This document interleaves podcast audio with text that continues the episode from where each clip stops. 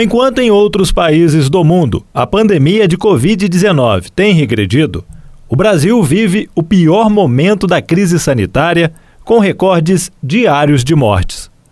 Desde a virada do ano, os casos de infecção pelo coronavírus só aumentaram, aparecendo novas variantes e cepas em diferentes regiões do país. Com esse quadro, as projeções para as próximas semanas são preocupantes.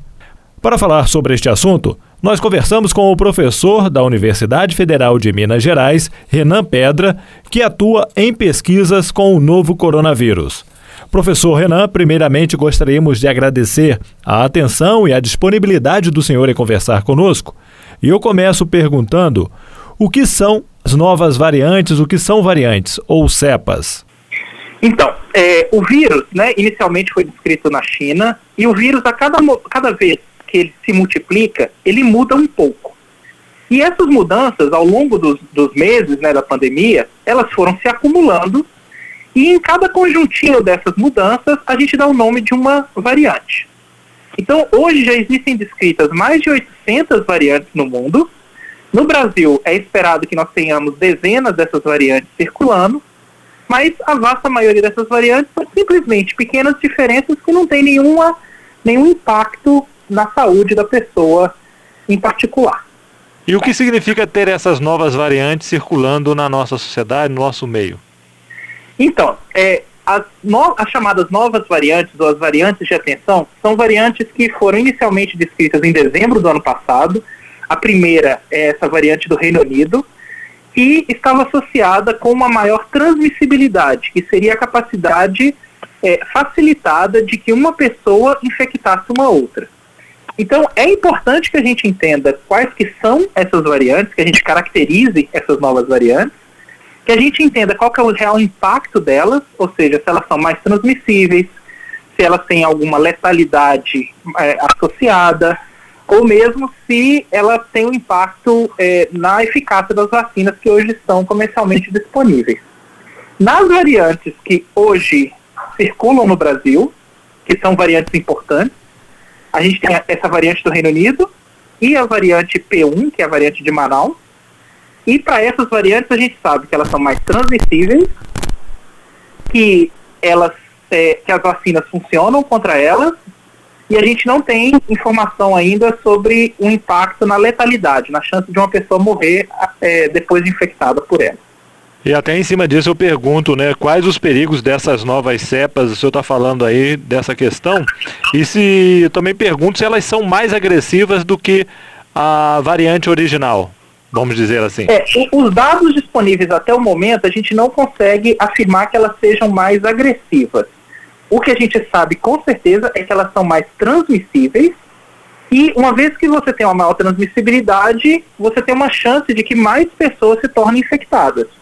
Se a gente olhar para o ponto de vista do, do sistema de saúde, com mais pessoas doentes, a gente tem mais dificuldade de que essas pessoas tenham assistência adequada, que é o que a gente está vendo hoje com a falta de leito, falta de profissionais para poder dar conta do volume de pessoas infectadas ao mesmo tempo.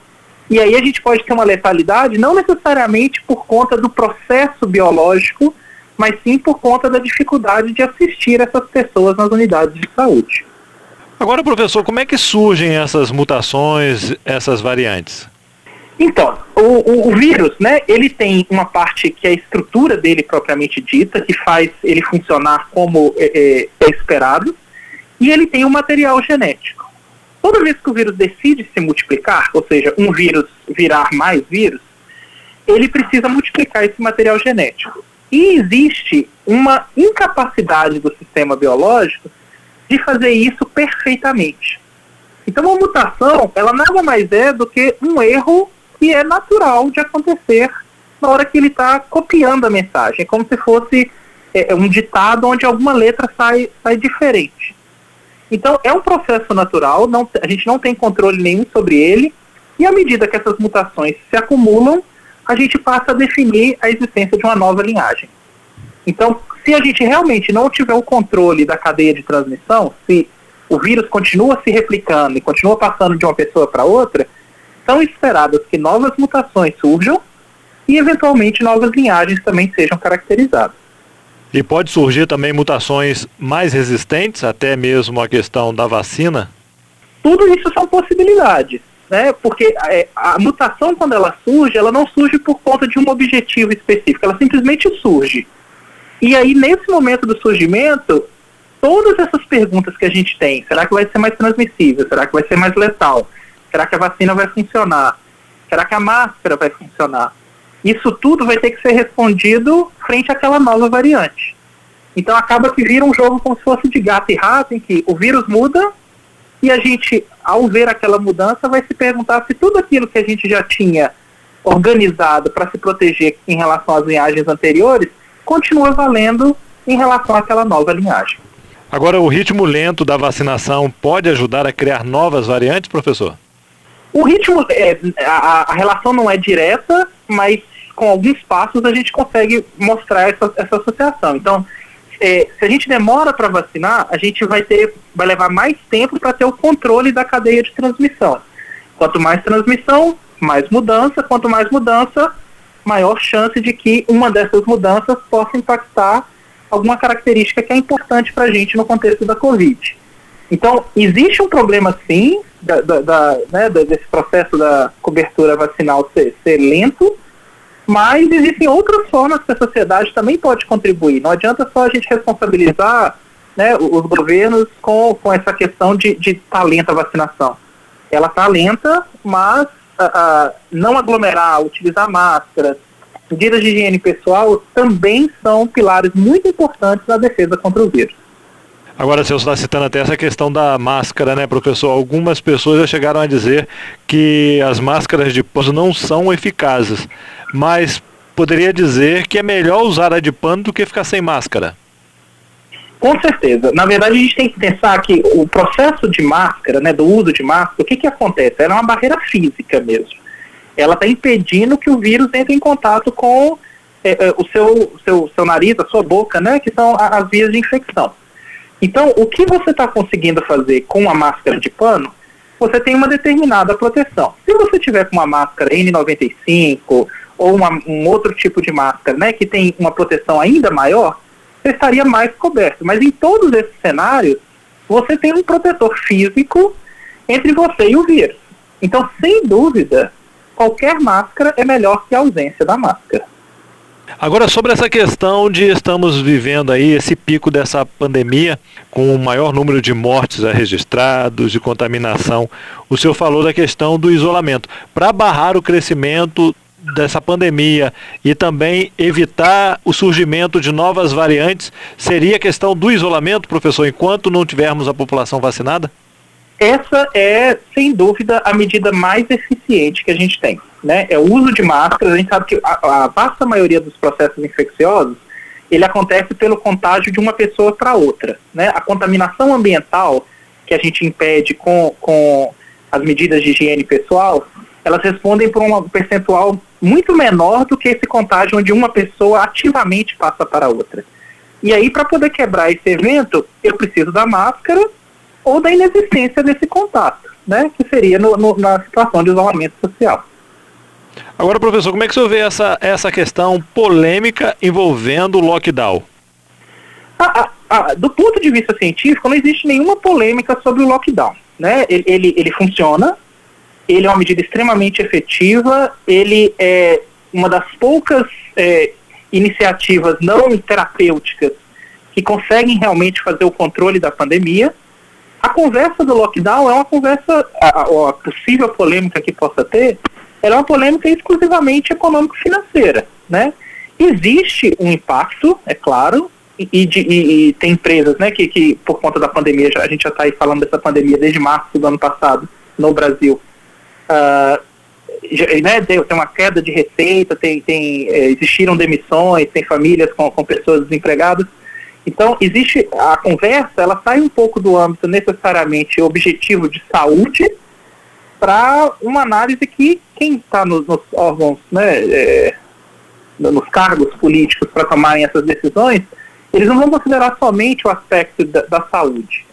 Só que a gente tem que lembrar que o sistema de saúde, na hora que ele chega nesses patamares que eles estão chegando na maioria dos estados, é, ao não conseguir responder, que ao ter um tempo um pouco aumentado aí de permanência nesses leitos, existe um, um capital humano, né? a perda de vidas também tem um custo. É, é claro que, que, que, é trágico o número de restaurantes fechados, o número de, de, de escolas particulares, mas é, é, isso daí, se a gente né, trabalhar, sei lá, 10 anos talvez leve para poder recuperar, 20 anos, ainda existe uma possibilidade de recuperação. As vidas perdidas não, não, não existe como recuperar. Então, é, é, isso, isso, tem que ser uma discussão muito aberta, muito clara de quais são os preços que estão sendo dados é, em cada um desses setores, né, em cada um, é, se a gente está falando da, do aspecto de saúde, se a gente está falando do aspecto econômico-financeiro, e que a população entenda que, no final das contas, as decisões estão sendo tomadas é para reduzir os danos. Eu, eu, eu, me recuso a acreditar que alguma pessoa em posição de poder teria a, a, ideia de que existe qualquer atitude tomada nesse momento que não vai gerar dano. O que a gente está tentando, de alguma forma, é reduzi-los. E eu ainda quero acreditar que a manutenção da vida seja um dos grandes pontos de interesse nessa tomada de decisão. O senhor colocou aí um ponto interessante, professor, que é qualquer decisão que for ser tomada vai se ter um dano. Se você não tem o lockdown, você tem os hospitais cheios, pessoas morrendo. Se você decreta o lockdown, você tem a questão da economia, comércios que acabam demitindo empresas. E aí é uma escolha que se tem que se fazer neste momento. Isso. É, é a gente já saiu da situação de, de fazer tomadas de decisão no contexto de risco-benefício e agora a gente está falando no contexto risco contra risco. A gente está ponderando é qual é o menor risco dentro de todos os que estão, que, que estão presentes.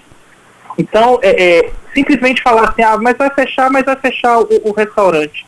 Ah, ou, ou se, se, se, o, se, o, lockdown é, é, não acontecer, a pessoa vai, vai morrer. A gente já sabe, a priori, assim, no início, todos os desfechos ruins que vão acontecer dos dois lados. A decisão agora que os políticos têm que tomar é qual desses venenos que serão ingeridos. Não, não tem nenhum cenário desse que é bom para ninguém. Uma pandemia não se chama pandemia e não é tão rara quanto é, é por acaso.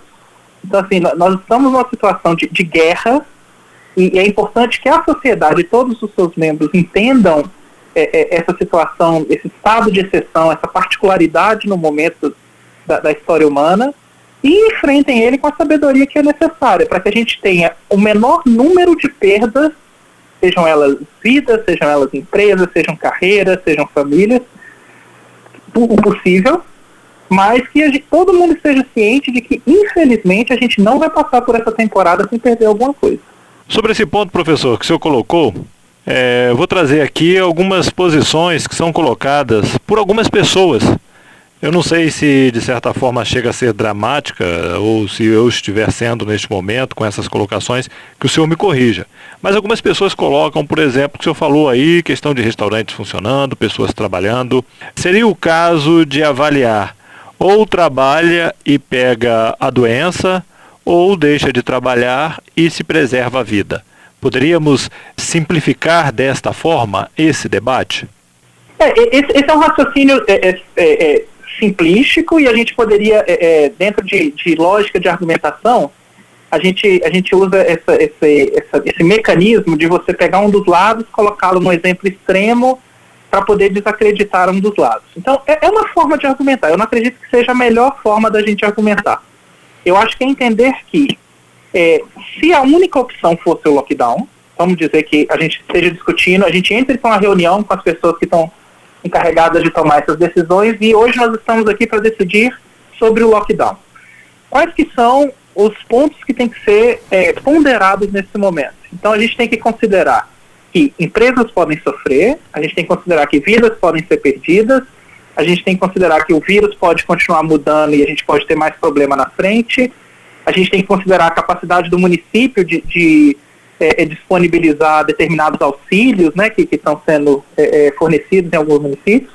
E aí essa conta toda, nenhum desses fatores tem que ser desconsiderado, nenhum desses fatores pode ser o único fator, e na hora que essa decisão ser tomada, ela seja tomada e ela seja referendada, é, ela seja. É, é, existe uma concordância de todos os, os, que a tomaram.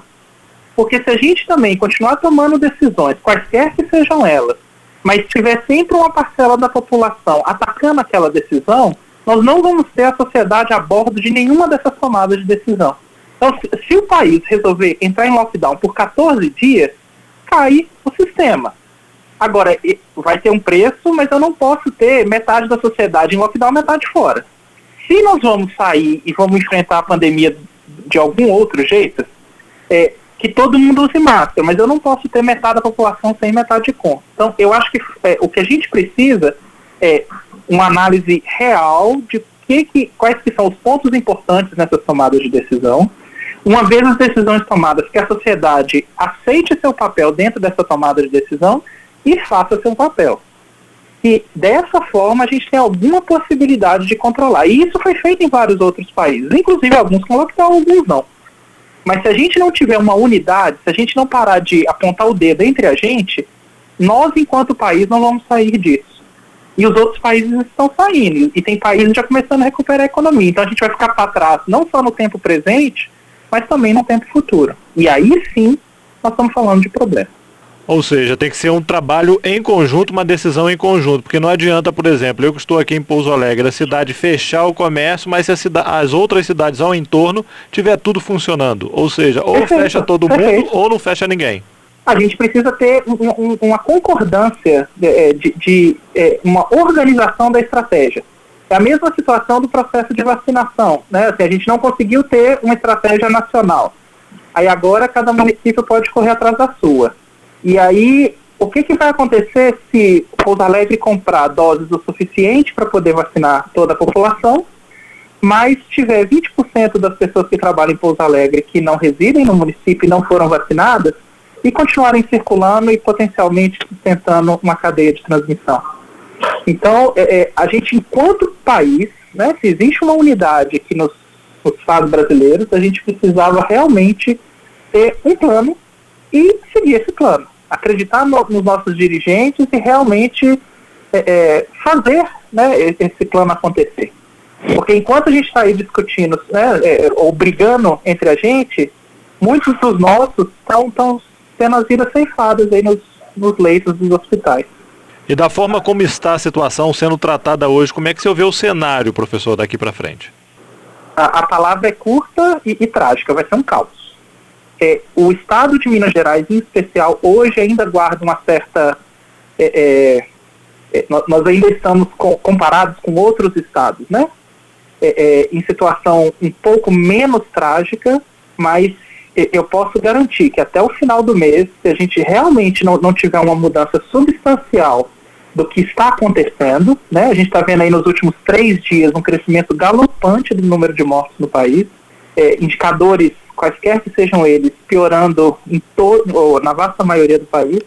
Se a gente não mudar o caminho, é, a direção de, desse caminho, até o final do mês a gente realmente pode estar falando aí de 3 mil mortes por dia, a gente pode estar falando de, de né, dezenas de pessoas morrendo por dia por conta de, de, espera de leito.